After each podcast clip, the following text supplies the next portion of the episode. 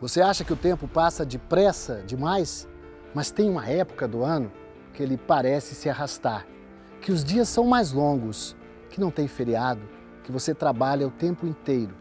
É o mês de agosto, considerado na superstição o mês do desgosto, o mês do cachorro louco.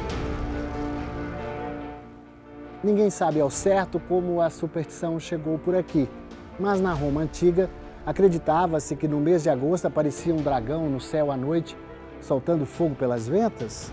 Em Portugal, a crendice também assustava. Ninguém se casava no mês de agosto porque era nessa época do ano que as caravelas partiam e as noivas ficavam sem lua de mel. Nem aqui no Brasil, ninguém se casa no mês de agosto. O mês também está associado a muitas tragédias. Morreram Marilyn Monroe, Elvis Presley, Lady Diana. Três ex-presidentes do Brasil perderam a vida. Getúlio Vargas, Juscelino Kubitschek e Jânio Quadros. O mês de agosto também está no imaginário popular.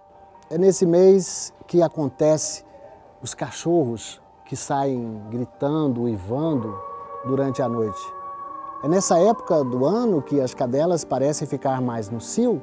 Os veterinários acreditam que é a quantidade de luz, a iluminação nessa época do ano, que levam à fertilidade.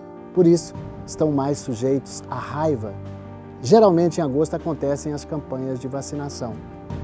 Cachorro louco também está associado ao lobisomem, essa figura que no meio rural está ligada à mistura de homem e lobo e que na noite de lua cheia vem assustar todo mundo.